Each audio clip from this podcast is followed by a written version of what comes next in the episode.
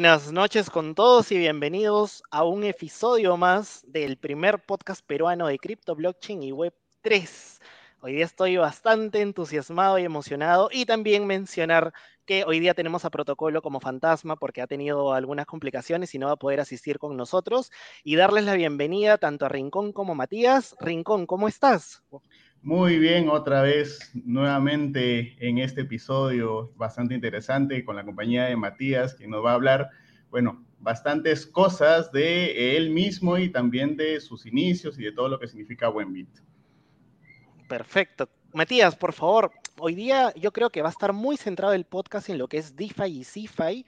Y cuéntanos, antes de empezar a entrar al tema de fondo, cuéntanos un poco quién es Matías, cuéntanos un poco cómo arrancaste en este mundo cripto, cómo pues empezaste este, esta larga aventura en Buenbit, ¿no? ¿Cómo están? ¿Cómo están los dos? Gracias por la, invitación. Eh, yo me uní a, a Buenbit en mayo del año pasado, tengo un poco más de un año que estoy eh, con el equipo liderando las operaciones en, en Perú. Y, y, yo tengo un background más de las finanzas tradicionales. Eh, trabajé muchos años en, en Credit Corp, que es el, el, grupo financiero más grande del Perú, dueño del BCP, de Pacífico, Prima, Credit Corp Capital y, y otras instituciones financieras también en, en Colombia, Chile y, y, Bolivia, en diferentes eh, unidades de, de, del grupo, eh, en el BCP, en la holding. Eh, y mi última experiencia ahí fue en Créalo, este brazo de innovación abierta que tiene Credit Corp, donde construye y adquiere diferentes eh, empresas fintech en, en, la región. Y es donde más involucrado estuve en este espacio donde se juntan las finanzas con la tecnología para encontrar modelos novedosos, más baratos también, eh, para eh, poder llegar a muchísimos más usuarios. ¿no? Eh, y fue ahí donde más, donde más me enamoré de, de esa innovación y de la, del ritmo más startupero. Eh, y cuando se apareció la oportunidad de, de, de entrar a Buenbit, no lo, no lo pensé dos veces. Pero Oye, en, en, esa, en esa línea, Matías, ahora que ya empezamos con las preguntas, eh, y ya que vienes del sector tradicional, ¿qué tan complejo te fue eh, entender y, y, saber cómo funciona este mundo cripto? Creo, creo, que el mundo cripto se, se puede ver de, de, de, tres miradas. Una es la mía, que es la, la, financiera, otra que es más la tecnológica, y de hecho, si, si veo Buenbit, eh, uh -huh. el, el, equipo está compuesto de una mezcla de, de ambos ambos bandos, ¿no? Que han encontrado en, DeFi y, en cripto eh, un, espacio eh, en común, ¿no? Eh, tenemos a, a, un grupo que viene más de las finanzas tradicionales, del trading, de las inversiones, de Forex, ¿no? O sea, de... y, y, no Forex, no Forex en de especulación, sino Forex para coberturar posiciones de una empresa establecida y más gente de, del mundo tecnológico que, que encontró en Web3 eh, un espacio fascinante. ¿no? Y, y, estas dos cosas se, se juntan eh, eh, muchísimo. El tema es los de cada bando ir aprendiendo un poco más del otro bando. Y hablé yo de tres grupos, el tercero creo que es la gente que no está ni en finanzas ni en tecnología, pero encuentra utilidad en cripto, ¿no? Que resuelve problemas eh, eh, reales, aunque, uh -huh. aunque no le interese el, la, el ángulo más financiero o el, o el, ángulo más técnico. Oye, qué interesante que mencionas a tres grupos y yo creo que en verdad los tres se complementan y de ahí justamente nacen ese tipo de empresas y es el éxito de ellas. Y entrando yo un poco más de fondo con este tema de DeFi contra CeFi, hemos visto, digamos, que la narrativa última, sobre todo con la caída del mercado, con todo el, el tema macro que está un poquito complicado, entre complicado y jodido, el tema de las tasas de interés, el tema de las situaciones, digamos, que no están del todo bien. Entonces, yo creo que este tipo de mercados nos están dejando varias lecciones tanto en DeFi como CeFi, porque es como que en quién confías. ¿Confías o en contratos inteligentes o confías en una empresa que te custodie tus fondos, creo yo? Entonces, quería preguntarte, tú que estás ya muy de la mano con todo esto y prácticamente vives al día a día del tema de DeFi y CeFi, ¿qué oportunidades y aprendizajes crees que eh, ha sucedido tanto en DeFi y CeFi y finalmente cómo esto va a repercutir la innovación futura? Creo que, o sea, ese tipo de, momentos hoy es la discusión DeFi y CeFi.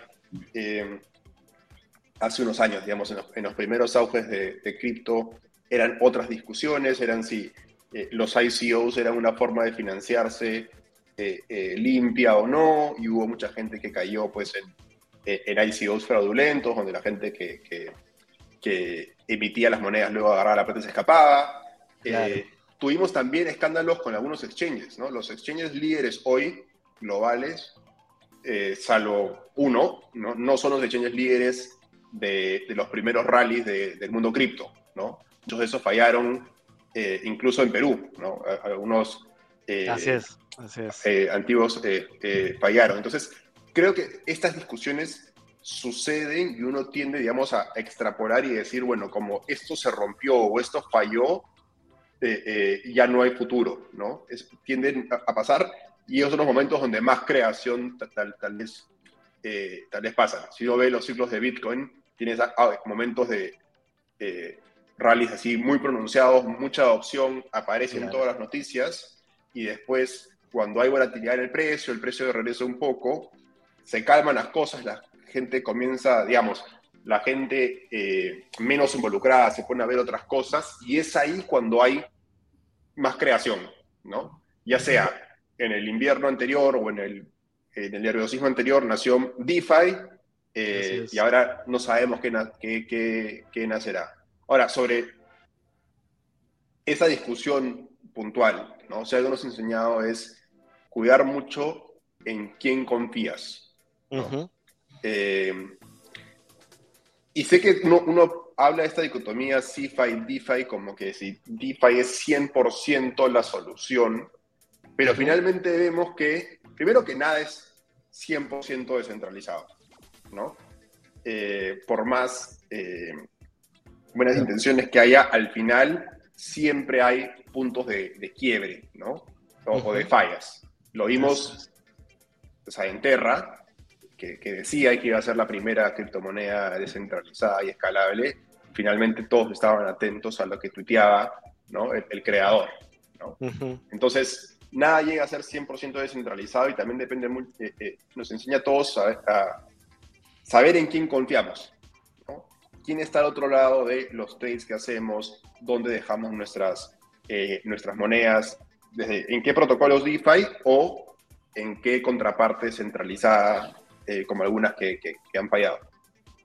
Claro, más, más bien, tú mencionaste hace, hace un momento que habían rallies alcistas y bueno, justamente en los momentos en los que estamos ahorita, un mercado bajista, es donde existe más desarrollo, ¿no? Eh, pero también esto, digamos, los que llevamos ya un poquito más de tiempo y hemos visto un mercado alcista y un mercado bajista, eh, podemos darnos cuenta que los perfiles de los usuarios son completamente diferentes. Cuando tenemos un bull market, pues todo el mundo habla de criptos, hasta el que nunca escuchó, lo primero que quiere hacer es comprar. Y en mercado bajista, pues esa gente sale y se quedan los que eh, pues confían, le tienen fe, estudiaron un poquito, o de alguna forma desean mantenerse aquí. Entonces, desde la perspectiva de Buenbit, ¿cómo tú consideras que es el perfil actual de un consumidor promedio? ¿no? Eh, teniendo en cuenta que de repente busca pues, obtener algunos rendimientos, ¿cómo, cómo tú percibes a, a, los clientes desde el punto de vista de Buenbit? Yo, yo veo siempre a, a, dos tipos de usuarios eh, en la plataforma. Veo a unos que ya conocían del tema, eh, ya, habían ya habían usado otras plataformas eh, y más bien lo que encontraron en Membit era una mejor solución o una solución más simple o una que requería menos trabajo eh, o le gustaban los rendimientos que teníamos para, para algunas criptos o habían usado una contraparte extranjera y les gustaba la idea de que fuéramos un equipo que también teníamos presencia local, que hablábamos español, eh, ¿no? Por diferentes virtudes del producto y de la plataforma, eh, se quedaban con nosotros. O les gustaba que teníamos cuentas bancarias locales en lugar de tener que hacer P2P o hacer transferencias internacionales o usar una tarjeta de crédito. Esos eh, se quedan con nosotros. claramente son los más exigentes, ¿no? Los que te van a pedir tener un, te van a hacer más challenge para, para sacar mejores productos y, y nuevas cosas todo el tiempo. y esos ya, estaba, ya estaban, ya entendían lo que estaba pasando, entendían todos los riesgos, eh, sabían que como las criptos subían podían bajar, y más bien en esos momentos son los que te dicen, yo voy a seguir comprando, o yo estoy esperando que llegue a tal precio para meter tanto más. Y tienes otro grupo que son los, como, como tú decías, ¿no? Eh, más nuevos en estos y que encontraron en cripto un activo financiero que les gustó por, por alguna razón. ¿No? Ya sea por los rendimientos de las monedas estables o por que Bitcoin subía todos los días, ¿no? O porque, no sé, encontraban, en un momento era ADA, en otro momento era Solana, o la que fuera, pues que hacía un rally gigantesco y todos los días subía 15, 20% y les encantaba la, eh, la onda. De esos, claramente, como tú dices, algunos eh, eh, van a haber sufrido, otros más bien que eran conservadores, que estaban en stables, no la sufrieron tanto. Y yo creo que de ese grupo es los que van aprendiendo, algunos van aprendiendo, les va gustando, van entendiendo más el tema y probablemente se queden durante este momento más complicado. ¿no? Y además que en este momento, a diferencia de otros, no es que todas las criptos son volátiles y por lo tanto no es que todos digan, ah, perdí un poquito de plata, me voy. ¿no? Hay muchos que han estado en DAI, USDC, USDT, generando rendimientos y no lo han sudado, ¿no? No, no, no ha pasado nada y, están contentos y para ellos siguen generando rendimientos y, están tranquilos. Eh, y tal vez no están tan enterados como nosotros de las cosas que han pasado en otros lados y están en el minuto al minuto de ver los tweets, los tweets y ver subidas y bajadas y, y, y están más calmados e incluso eso tal vez es saludable, ¿no? Oye, es que eso que mencionas también es bastante interesante porque, pues, al tener una diversidad en productos, es como que tienes también un poco de todo. Gente que está dentro de cripto, pero que de repente efectivamente este mercado bajista no les ha afectado en lo absoluto y por lo tanto no tienen ni idea qué ha pasado, que se está el mundo se ha destruido por fuera, ¿no?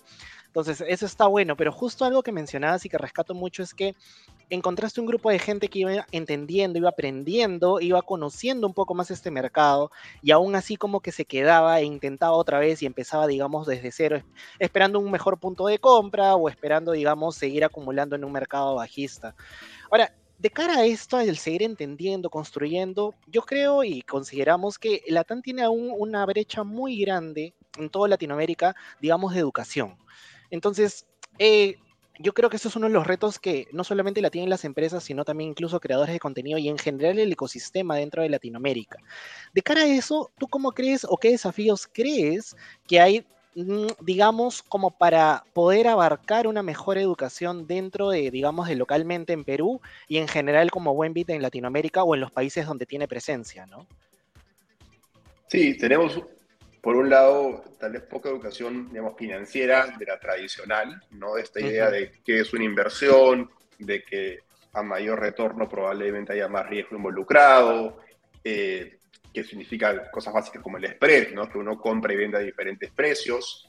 Eh, tenemos una parte de eso y por supuesto tenemos una misión mucho más compleja y larga de temas de, de, de Web3, de cripto, y de entender la tecnología eh, y los usos. Creo que, digamos, no hay, no hay receta fácil, sino es mucho trabajo de los que ya están metidos, que de a poco ir, ir educando, ir enseñando, ir convenciendo, ir demostrando. Yo siempre digo que desde que comencé en Membit hace un poco más de un año, ahora he visto mucha evolución en la comunidad y la gente que está activa enseñando. Eso es una buena señal. O sea, uno cree que no ha habido progreso, pero sí ha habido bastante progreso. Tenemos países que ya se educaron en, en ese tema por necesidad, tal vez como Argentina, ¿no? Eh, que todavía le falta, pero ya se han educado bastante. Eh, y tal vez el gran reto o el siguiente reto es no solamente hacerlo dentro de la comunidad o, o educando, digamos, a usuarios, sino es a empresas y a instituciones, ¿no? Lamentablemente hoy tal vez no hay un curso muy completo de, blockchain en universidades. A mí me encantaría que, que, haya, que alguien que se quiere preparar en esos temas no se tenga que ir a otro país a hacerlo, sino pueda hacerlo acá. Eh, pero eso es como un... Va, va, a llegar a ser un círculo virtuoso, ¿no? Porque Necesita gente que esté en el ecosistema, entienda el tema y luego puede enseñarlo, digamos, en, en un salón de clases. Y luego más gente lo sabrá, se meterá al ecosistema y poder enseñarlo en el futuro. Entonces, tenemos que ir logrando ese círculo virtuoso. Yo, yo tengo esperanzas de que vaya a haber conferencias como las que hemos tenido este año de cripto, han sido creo que la primera vez que, que, que se han dado en Perú, ¿no? Y ahora que uno ve la agenda de las cosas que vienen, eh, es, es, impresionante, ¿no? Y probablemente el próximo año tengamos el doble o el triple de cosas. Eh, entonces, tiende a ser como podemos ser un poco pesimistas de que no estamos avanzando en, esa dirección, pero yo creo que sí lo estamos haciendo, muy a poquitos, y depende de nosotros mismos que se siga esparciendo el mensaje. Oye, y no, y no, y, yo, y tú sabes qué pasa, Matías, en el caso de Wenbit y en tu caso particular, es como que te veía en muchos eventos, en muchos temas de cara a poder educar a la gente, y yo creo que eso es bastante rescatable y es bastante bueno para el ecosistema. Era porque te veía, Matías, oye, stablecoins por acá, Matías por acá, DeFi por acá, en el evento de acá, en el evento de acá, y lo que tú mencionas es súper importante porque ya estamos entrando en un punto donde incluso ya eventos de talla internacional están enfocándose dentro de Perú. Tenemos ya eh, en unos meses tenemos Ethereum Lima, el próximo año tenemos el Blockchain Summit Latam acá, y una serie de eventos, digamos, con un volumen mucho mayor que yo creo que incluso a las personas que están dentro del ecosistema les va a exigir saber más y poder, poder comunicar de forma más fácil el tema de educación.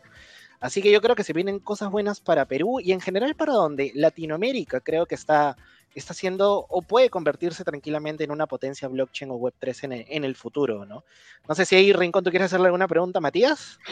Sí, definitivamente eh, estaba pensando en que ya que Matías, eh, bueno, son una empresa como Wenbit, imagino que tienen acceso a, eh, no sé, ustedes van viendo cómo va el tema de la adopción, es cierto, Alain de Rincón Finan Crypto, Matías, Protocolo, él, o sea, hay gente, el mismo podcast, sirve como fuente de información y muchos otros creadores de contenido, comunidades, etcétera, etcétera, eh, se preocupan por constantemente estar generando contenido para educar. Sin embargo, ¿cómo es que esta gente que eh, está metida en el mundo cripto, digámoslo así, o sea, mi pregunta va, ¿cómo podríamos segmentarlo? De repente, ¿seguimos viendo las mismas caras eh, que de alguna forma ya leyeron o es que con todo este esfuerzo estamos llegando a un sector que de repente hasta el año pasado no tenían ni idea de lo que era cripto o de repente, eh, de repente, no sé, sectores eh, más alejados. O sea, desde la perspectiva de Wenbit, ¿cómo es que se va viendo este proceso de adopción? ¿Está valiendo la pena todo este esfuerzo de, en, en educación que estamos haciendo todos? Totalmente, o sea, primero miro los eventos y la confluencia de gente va creciendo, ¿no? Y va creciendo de diferentes espacios, o sea, no, no somos, digamos, todos exchanges los que, los que estamos ahí, o no somos eh, todos, digamos, que tienen cursos de cripto, o eh, todos creadores de contenido, sino hay de todo, ¿no? Y, hay grupos donde son incluso gente que está en la universidad ahora, eh, y al mismo tiempo tratando de aprender de, de, este tema e impulsando a sus universidades a que comiencen a sacar más contenido de, eh, de esto. Y además, nuestra idea como Enviti, con nuestra oferta de productos, es que si tú sabes usar tu banca móvil, ¿no? Eh, del banco que tengas, puedas usar Buenbit, ¿no? Que no sea una, una idea, una cosa de que entras a la plataforma y es tan abrumadora que cierras y te vas. ¿no? Para alguien que recién está entrando, para alguien que, es primera vez que va a entrar eh, a cripto y entra a algún exchange, pues, que tiene las luces verdes y rojas y, ¿no? y las velas subiendo y bajando y, los cientos de pares posibles y que eh, opciones y futuros y, ¿no? y, largo, corto. Y, eso puede abrumar a alguien que recién está entendiendo, oye, yo solamente vine a comprar un poquito de Bitcoin, ¿no? que es todo esto de acá. Esa, esa es nuestra idea, porque así vas tendiendo puentes, ¿no? Y a la gente que ya se había lanzado a invertir, digamos, tal vez en acciones o en préstamos P2P o en factoring, ¿no? Que ese, tipo de personas dicen, ah, ¿por qué no pruebo también esto de, de, de stablecoins y generar rendimientos? Y cuando se meten ahí dicen, oye, está interesante y veo mucha gente hablar también de Bitcoin y cómo es una reserva de valor y cómo no se pueden emitir más y cómo en 2009 valía un dólar y hoy vale 20 mil. Oye, está interesante, esto quiero aprender un poquito más. Y a pocos van entrando a ese, a ese mundo, pero hay que ponérsela fácil, ¿no? Y hay que quitarle eh, obstáculos del camino. Claro. Oye, no, yo, creo que está súper bien lo que mencionas. Y ahí quería preguntarte un poco, aprovechando el podcast y la información alfa que, que, hemos leído sobre Wenbit, quizás nos puedes contar un poco sobre este nuevo servicio o de repente tú nos puedas eh, eh, detallar un poco más sobre este nuevo stablecoin, pero del sol, del sol peruano. Sí, e, eso lo estamos, lo estamos listando. Lo estamos listando muy pronto. o sea, mañana, miércoles 27, deberíamos listarlo como para fiestas patrias. Eh, es una eh, moneda estable que busca seguir al sol peruano. Eh, ¿qué, veíamos, no? O sea, en el, en el, mundo existen varias monedas estables que siguen a monedas duras, ¿no? sobre todo al dólar, hay algunas que siguen al euro, hay otras que siguen al dólar canadiense, al yen, pero a monedas, a monedas duras, ¿no? Lo que se conoce como monedas duras hay pocas monedas locales que sirven, digamos, para el gasto del día a día. Porque usualmente uno no agarra dólares y va, digamos, sí, puedes usar dólares para comprarte un carro, puedes usar dólares para comprarte una casa, pero no usas dólares para ir a la bodega, ir a la panadería, echar gasolina, ir al supermercado, ¿verdad? Entonces, para ese tipo de cosas, en el día a día, los latinoamericanos estamos acostumbrados a usar nuestra moneda local. ¿no? O sea, lo estás en Ecuador, usas tu, tu moneda eh, tu moneda local. Entonces creemos que esa va a ser una de las siguientes fronteras en cripto en la TAM.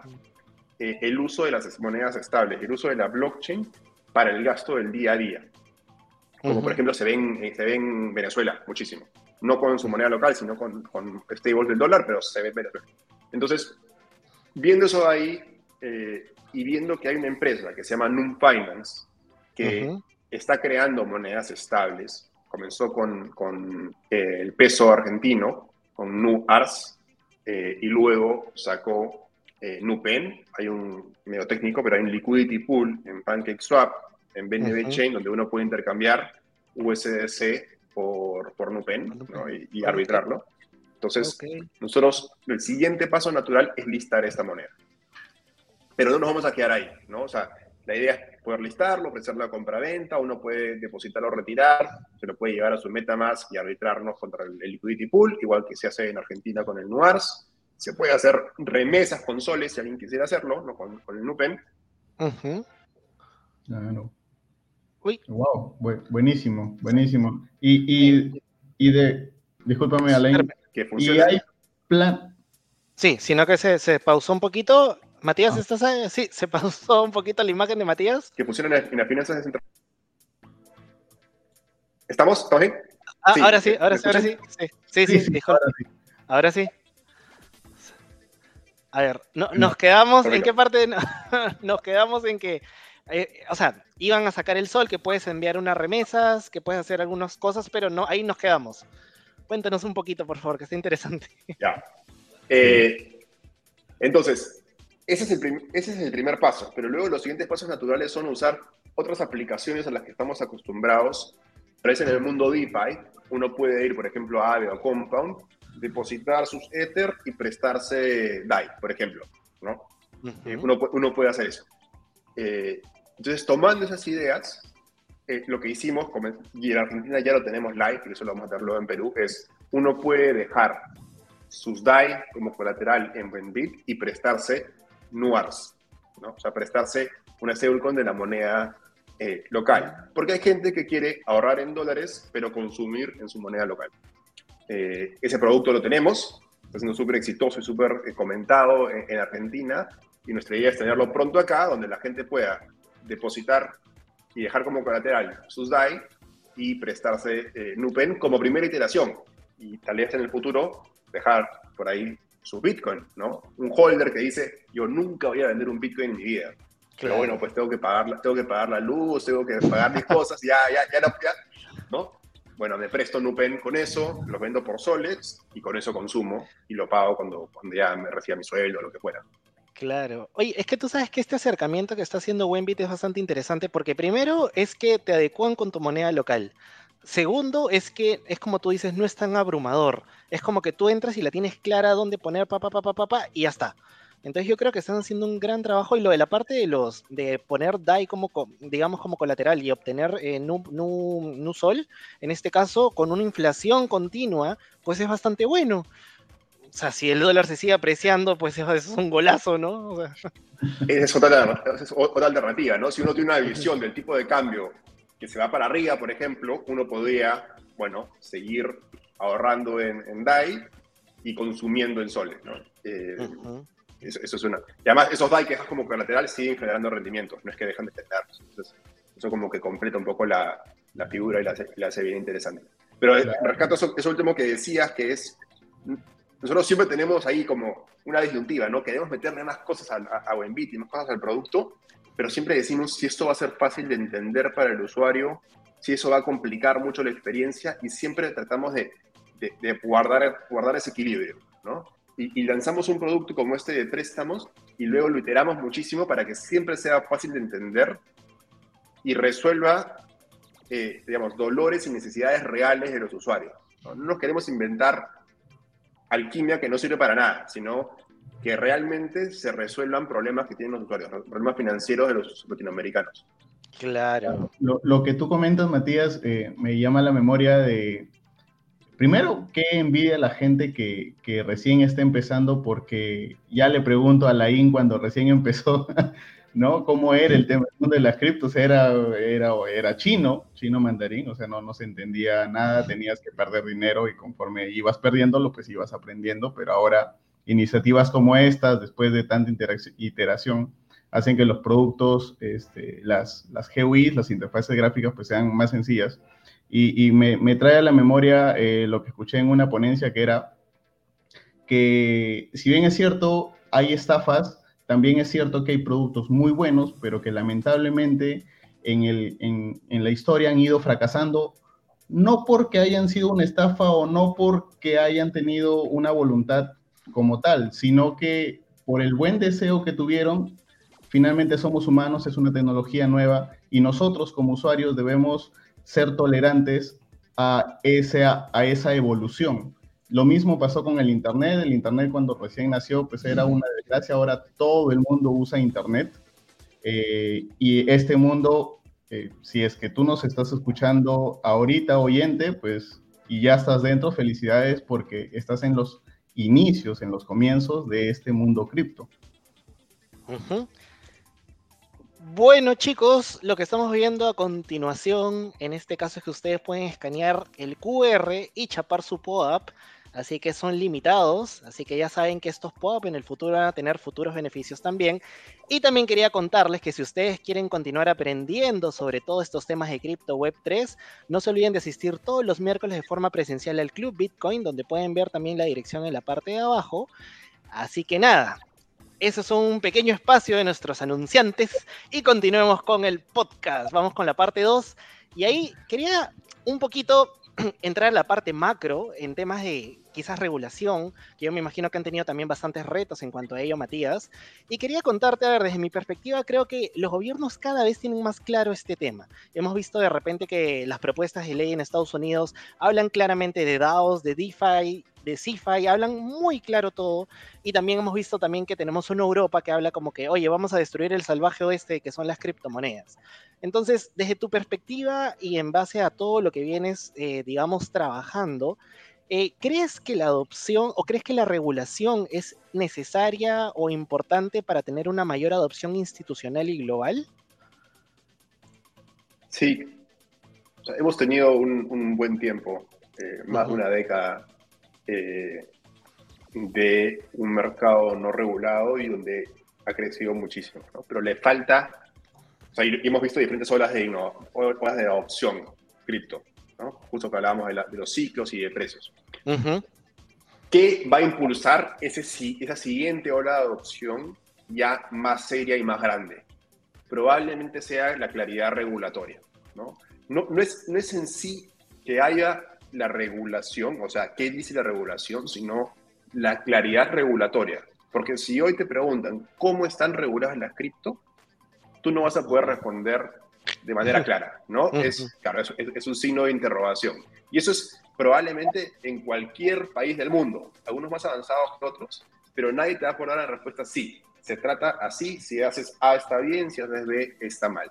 Entonces, una empresa que no sea, digamos, Tesla o Twitter o, ¿no? o uno de estos, sino una más, una más tradicional, cuando le das a decir, bueno, usa cripto para resolver algún problema, hacer transferencias internacionales, diversificar tu caja, hacer pagos empleados en otros países, te va a debería decir, uy, pero ¿qué me va a decir compliance?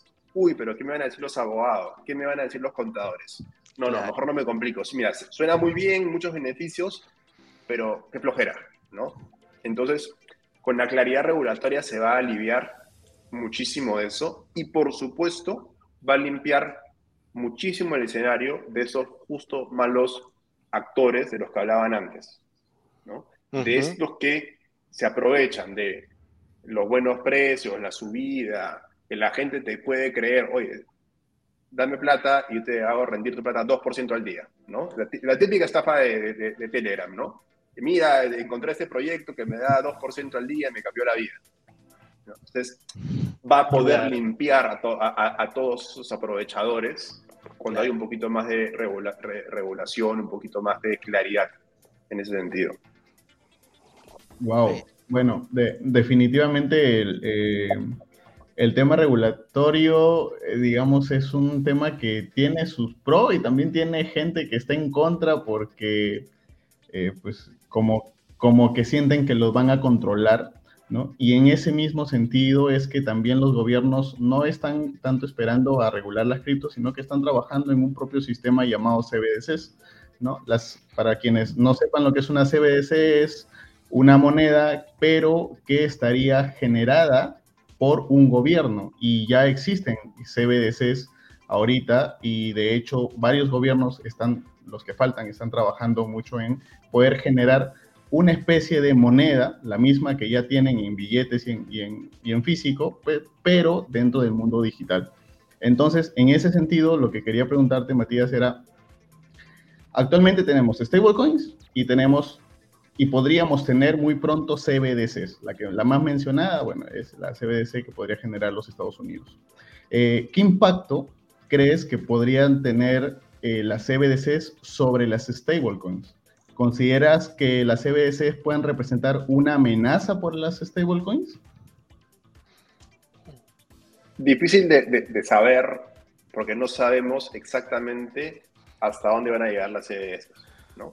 Hasta que, cuál, cuál, va a ser su, última presentación cuando sean lanzadas al, al mercado y para qué las van a usar los bancos centrales van a usarlas para bancarizar o digitalizar a, más personas y darles acceso más barato a transferencias, resguardo de valor o demás, eh, ¿para qué van a servir? Ni siquiera sabemos si van a usar blockchain, ¿no? Eh, sí, pueden ser monedas digitales, pero no necesariamente van a usar blockchain. Entonces, que yo voy a poder agarrar el dólar digital y llevarle un protocolo DeFi, eh, interactuar a través de mi, de mi MetaMask, no sabemos, ¿no? Si van fuera así. Entonces, no sabemos cuál, cómo va a funcionar esa dualidad entre las monedas estables y las CDS. Eh, si me, me a adivinar, yo creo que van a convivir, ¿no? Y van a, van a encontrar eh, su espacio, cada una. Eh, no veo que sean mutuamente excluyentes. Y, sobre lo, primero que, decías de, de esta, del, esto de gente en contra de la regulación o a favor de la regulación y opiniones muy fuertes en un lado, bueno, en el otro. Primero que viene por ciclos también, como todo en esto, ¿no? Eh, cuando todo va para arriba, la, gente dice no me regules nada, quiero ganar, no quiero pagar impuestos y demás. Cuando todo se cae o pasa como una empresa que, que, quiebra, ¿no? Dicen, uy, ¿por qué no estuvo regulada? Se, quedó con mi plata. Eh, Exacto. Regulador, vengan a intervenir. Entonces, ah, eh, eh, eh, es, por ciclos. Yo creo que, si, como decía antes, ¿no? si queremos realmente la, adopción global, no solamente de cripto, sino de blockchain, ¿no? si queremos que los gobiernos comiencen a utilizar blockchain para hacer sus procesos más transparentes, de todo, de licitaciones, elecciones o lo que fuera, pues tiene que haber un tipo de regulación para que el gobierno se mande a, incorporar esos procesos, eh, se, mande a licenciar exchanges, ¿no? O, o, regularlas. Entonces, sí, es por ciclos, sí, hay opiniones fuertes, pero digamos es la naturaleza de la evolución tecnológica. Pasó con el Internet y pasó con muchos procesos tecnológicos en el pasado. Sí, definitivamente yo creo que es como dices, yo creo que van a convivir, yo creo que es utópico decir, incluso con la propia descentralización, es como que mucha gente se va al fanatismo de ser 100% descentralizado, ser 100% centralizado, pero yo creo que no hemos logrado ni uno ni otro, no hemos vivido quizás en un mundo muy, digamos, muy centralizado, entre comillas, y es como que pasar de un lugar a otro de manera radical, digamos que no necesariamente es lo correcto ni el momento adecuado, entonces es como que siento que es un proceso que estamos experimentando en varios sentidos, a través de protocolos, a través de Bitcoin, a través de incluso la propia, digamos, eh, ideología que está detrás de las criptos y que esto va a seguir avanzando, el tema de las CBDCs, el tema de las stablecoins, porque imagínate esto, yo solo a veces me pongo, me pongo a pensar, la gente estaba como que muy emocionada al principio de las criptomonedas porque eran descentralizadas y todo, hasta que se dieron cuenta que necesitaban otra vez el dólar y nacieron las stablecoins, ¿no? Entonces es como que bien, bien extraño donde efectivamente te doy toda la razón de que vamos a convivir y creo que es, es un proceso que vamos a ir aprendiendo en el camino y que va a seguir avanzando. Eh, algo que, quizás sí sería un poco loco es que, por ejemplo, he visto que en el caso de la CBDC de China, es como que te van a dar el dinero y lo vas a tener de forma digital, pero que ellos van a decidir en qué lo puedes gastar y hasta qué día lo puedes gastar. Entonces es una locura, es como que no te van a dejar ahorrar, no te van a permitir comprar en ciertos locales. Entonces quizás como dices, ¿no? Esto incluso puede traer un mercado más abundante en cripto y es donde cada persona va a encontrar su propio camino en base a su conocimiento y en base a las plataformas y todo, bla, bla, bla, bla, ¿no? Entonces, acá que quería ir un poquito por el tema ya especulativo, no de dinero, sino un poco de ¿Qué, nos espera un poco el futuro de cara a todo esto, sobre todo en DeFi y en CeFi? Y de ahí vamos a ir un poco ya hablando de Wembit, un poco de los productos que tiene, etcétera, pero en este caso quería preguntarte, se nos vienen algunas narrativas más fuertes como tokenización de activos, como digamos algunas cosas más de cara que se van a desarrollar en el futuro. Entonces, de cara a eso, uy, ahí está, de cara a eso, ¿Cómo ves tú DeFi y CeFi en los próximos cinco años y qué crees que van a ser las tendencias que van a marcar todo este ecosistema? Ahora, cinco años es como que largo, de largo, largo, largo plazo en cripto, ¿no? Porque es como que largo plazo es un año, pero ¿cómo ves este mundo en, estos próximos años, no? Me, encantaría tener la, la, bola de cristal ¿no? y, saber eso. Creo que lo, que tenemos que ver es un poco eh, las tendencias actuales hacia, hacia dónde nos llegan. Em, el primer, de, los últimos, el, primer, el primer boom fue DeFi en, en 2020. ahí fue cuando el, Total Value Lock creció muchísimo, comenzaron a aparecer protocolos em, a enseñarte que uno podía generar rendimientos con tus criptos, podías dejar las criptos como colateral para prestarte dinero si necesitabas, eh, o dejar tu liquidez en un pool y generar rendimientos para facilitar el trading de otras personas que necesitaban intercambiar un token por otro. En 2021 tuvimos los NFTs, ¿no?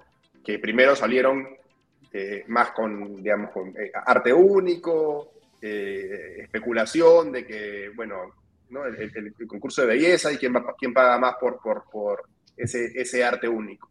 Y ahora vemos un poco de confluencia de ambas cosas, ¿no? Y la idea de comprar eh, partes de un NFT, poder generar rendimientos con un, NFT, darle utilidad a, esos NFTs, sino que no sean solamente, digamos, vehículos de especulación financiera, sino sirvan para, eh, para otras cosas.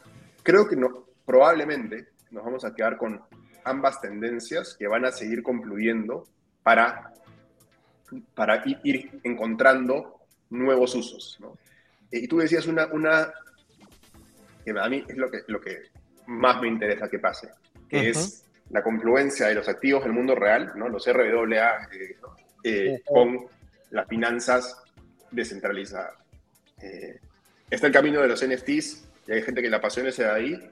Eh, ahí me encanta esto de cómo comienzas a tokenizar activos para poder usarlos en las finanzas descentralizadas y en casos eh, de la vida real. ¿no? El paradigma sería, oye, yo puedo tokenizar un título de propiedad de mi casa y dejar en un protocolo IFA y prestarme eh, un stablecoin por un tiempo sin mil papeleos, sin ir al banco cinco veces, sin enseñarle mi, recibo de haberes y, demás cosas que te pide el banco, sino, bueno, este es mi colateral, lo dejo y me presto.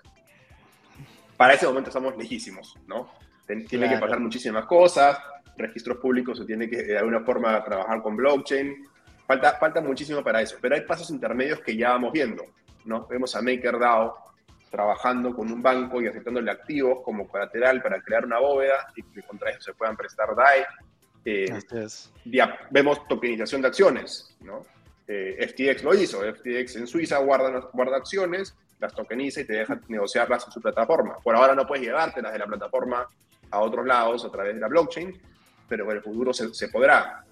Imagínense en Latinoamérica tokenizar las acciones y que sea mucho más fácil negociar las acciones en los diferentes mercados para bolsas como la nuestra, totalmente ilíquidas, se podría lograr muchísimas cosas en temas de, settlement, ¿no? conciliación. Eh, hay muchísimo por, por, avanzar ahí en la confluencia de eh, activos del mundo real y las finanzas descentralizadas y los principios de las finanzas descentralizadas. ¿Qué va a pasar? ¿Cómo va a terminar? No lo sé, pero sé que hay, mucho progreso por ahí. No, definitivamente, eh, pues el tema de, los NFTs inicialmente eh, empezaron pues como simplemente imágenes, pero poco a poco hemos ido eh, sacándole una utilidad, como bien lo mencionas, eventualmente alguien podría pues vender su casa y luego así como existe una, me acuerdo cómo se llama esta empresa, Mil Ladrillos, creo, algo así, donde tú puedes eh, poner dinero para que esta empresa compre una propiedad y eres eh, dueño de una partecita de esa propiedad y lo que pueda generar acá de igual forma, pues se podría luego pensar de repente en tener títulos de propiedad este, en NFTs y luego poder adquirir lo mismo, eh, igual sacarle un rendimiento, pero sin toda la burocracia que implica pues sacar un título de propiedad, ¿no? A, a tu nombre con, y sobre todo lo más importante es que estamos hablando de una tecnología que al ser más limpia, más transparente, también elimina la corrupción que tanto daño nos hace, sobre todo en, Latinoamérica. Sí, Exacto. Sí, o sea, yo creo que, que incluso si combinamos todo lo que hemos dicho e incluso hablamos ya un poco más de DAOs, un poco más de, la otra estaba viendo, por ejemplo, eh, el sentido de propiedad, qué tanto se puede tokenizar, incluso hasta el tiempo prácticamente es una tokenización de, nuestra vida, ¿no? Imagínate, o sea, el tiempo vale oro, como dicen, ¿no? Entonces yo creo que, que, el futuro nos va a llevar a un constante aprendizaje y yo creo que estoy muy de acuerdo contigo, el tema de los activos reales confluyendo con DeFi va a ser finalmente algo boom, que efectivamente la regulación tiene que estar ahí porque ya hay un tema incluso con, terceros, con terceros, que son o el Estado o gobiernos o algún tipo de, de, algo que te valide que tienes un certificado de propiedad de algo. Entonces es algo que yo creo que a través del tiempo vamos a darnos cuenta. Y ahí sí, cuéntame, creo que querías decirme algo, Matías. No, no, es que eso es, ejercer los derechos de propiedad, ¿no? Eh, o sea, que la blockchain nos ayuda para eso, ¿no? Para tener derechos de propiedad y que sean indisputables, ¿no? O sea, que nadie pueda discutir que este activo es mío, que yo hice esa transacción. Pero para hacer el enforcement en el mundo real de, esos derechos de propiedad, necesitas, digamos, del poder de la fuerza. ¿no? si no, ¿cómo dices? No, un ladrón no se puede meter a mi casa. Exacto. ¿Quién te asegura eso? Entonces, se va a necesitar unirlo con el mundo real de alguna forma, ¿no? Se, tienen que acercar esos, esos dos mundos y ahí regresamos a la conclusión que hemos hablado, pues que no puede ser ni para un lado ni para el otro, sino es que tiene que convivir y aprender de ello para seguir creciendo, ¿no? Oye, ya para ir cerrando un poco, Matías, antes de una dinámica que tenemos especialmente para ti, quería que nos cuentes quizás un poco de, de Wenbit, un poco de, los servicios a grandes rasgos de que representa para las personas que aún no lo conocen, y también de repente dónde podemos ubicarte a ti, dónde podemos ubicar eh, a Wenbit, y para que también pues todos los oyentes nos puedan, puedan, puedan saberlo, ¿no? Wenbit eh, es una plataforma eh, para el teléfono móvil, para, estamos en, tienda de aplicaciones de, Apple y de, Android. Eh, nuestra idea es crear un ecosistema cripto que permita, en primer lugar, el acceso a las criptomonedas por transferencias bancarias locales, lo que se llama el on-ramp, poder transferir de tu banco a Wenbit para poder comprar stablecoins o criptos volátiles como Bitcoin o, Ether. Eh, en segundo lugar, el acceso a DeFi para generar rendimiento, pero de una manera muy simple. ¿no? Que con solo tocar un botón uno pueda generar eh, rendimientos pasivos con acreditación de intereses diaria. ¿no? no tienes que esperar ni siquiera una semana, no hay plazos mínimos, no es que tengas que quedar por 30, 60, 90 días, un año, sino generar rendimientos automáticos. En tercer lugar, el poder usar las criptos justamente en el mundo real, ¿no? ¿Cómo vamos acercando esos dos mundos? Eh, y vimos diferentes maneras. Una es permitir las transferencias por la BNB Chain de manera gratuita o bonificada eh, para poder hacer remesas internacionales, para poder hacer transferencias de, de, a cualquier otra wallet. El uso también con una tarjeta prepago, eso lo tenemos en Argentina y ya espero poder tenerlo relativamente pronto en Perú una tarjeta que tiene detrás cripto y cuando uno pasa la tarjeta se consumen las cripto, se pasan a la moneda local para que para el comercio sea muy simple aceptar la tarjeta. Para el comercio está aceptando una tarjeta, un pago de moneda local, pero para el usuario que tiene la tarjeta es que está gastando sus criptomonedas. Y así vamos buscando formas de acercar esos eh, ambos mundos. Em, y en cuarto lugar, y eso es lo, lo, más nuevo que tenemos, es lo que, lo que hablamos del producto de préstamos, ¿no? Esta idea de poder no solamente vender tus cripto para consumir, sino que si tú no quieres vender tus cripto, eh, por el motivo que sea que no quieras vender tus cripto, puedas prestarte moneda local a través de las stablecoins de monedas locales para el consumo del, día a día. Esas cuatro cosas son las que buscamos completar eh, como, como. Y como decía antes, siempre con una experiencia muy simple, fácil de entender para que el usuario sofisticado se sienta cómodo, pero para que el usuario nuevo no se sienta perdido tampoco. Siempre encontrar eh, ese, equilibrio. Uh en Argentina y hoy estamos en, Perú y México. Nos pueden encontrar a Buenbit en Buenbit-P en todas las redes, en Instagram, en Facebook, en, Twitter.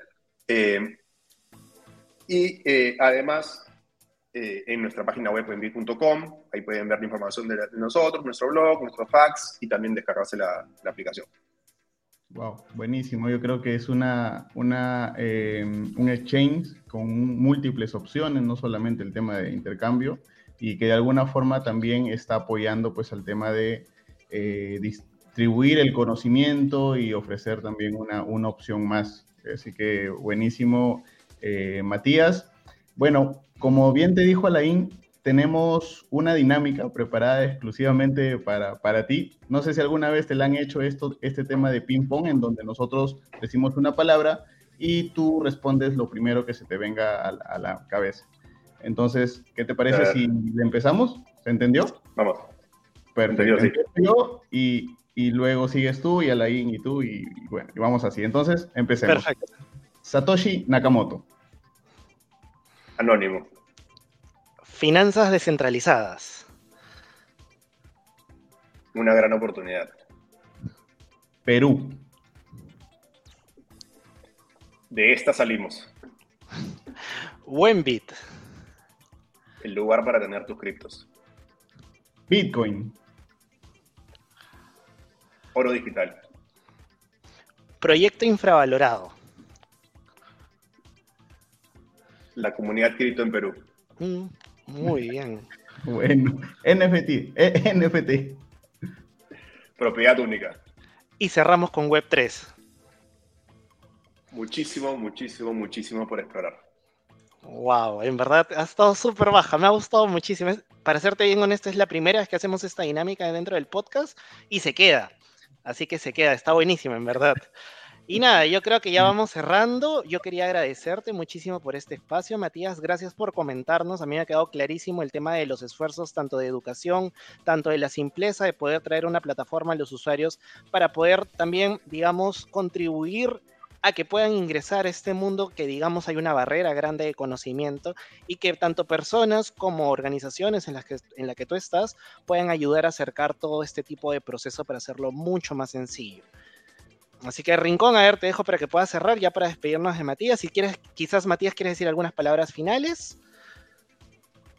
Ah, mil gracias a Laín Rincón por, por, la invitación y lo felicito por, por, crear ese espacio, como decíamos antes, eso es lo que tenemos que hacer, ¿no? Desde, desde los actores que estamos, desde nuestro ángulo, ¿no? Desde nuestro lugar en la cancha, eh, ir, ir enseñando, ir distribuyendo el mensaje y confiando que está llegando a buen puerto, ¿no? Y que estamos logrando cosas. Así es. muchas gracias por la invitación, eh, muy contento de haber conversado con ustedes.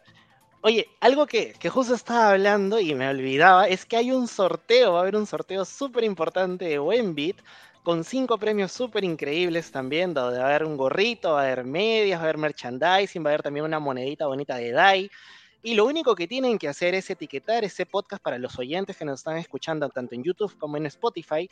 Etiquétenos en Instagram, etiquétenos en nuestras redes, pueden etiquetarme a Line, a Rincón, al Fantasma de Protocolo que no está hoy día con nosotros y también etiquetar a Wembit.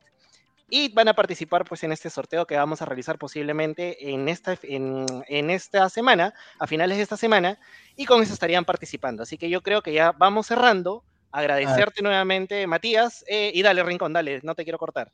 Así es, no, simplemente, eh, ¿dónde encontramos el, podcast de Cero a Cripto? Pues estamos en todas las plataformas, estamos en YouTube, denle la campanita, eh, suscríbanse, estamos en Spotify, estamos en Google Podcast, en Apple Podcast, en todos lados donde ustedes se sientan más cómodos, escucharnos, y bueno, ya saben lo que se viene, reclamen el POAP y también participen en este sorteo gracias a Wemby. Listo. Hasta luego. Hasta luego. Cuídense. Chao. Chao.